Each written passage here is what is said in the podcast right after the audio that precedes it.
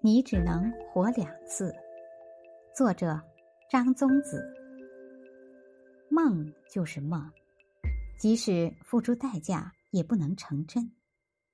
人只有一辈子好活，本是我听过的最残酷的一句话。现在说你只能活两次，好像是故意来破我心中的执念。活在文字里。活在另外的身份里，等于把时间重叠起来。虽然还是那么长，却多了几层，可以翻开来一层一层的看。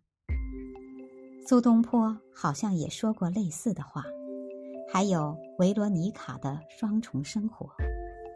不过那是把两个人的世界叠加在一起，这当然也很温暖。因为时间变得更有密度、更丰富。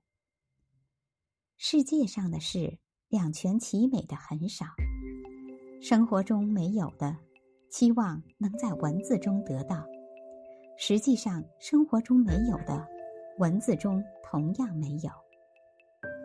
没有歌词的音乐比文字更自由，人比不了文字，更比不了音乐。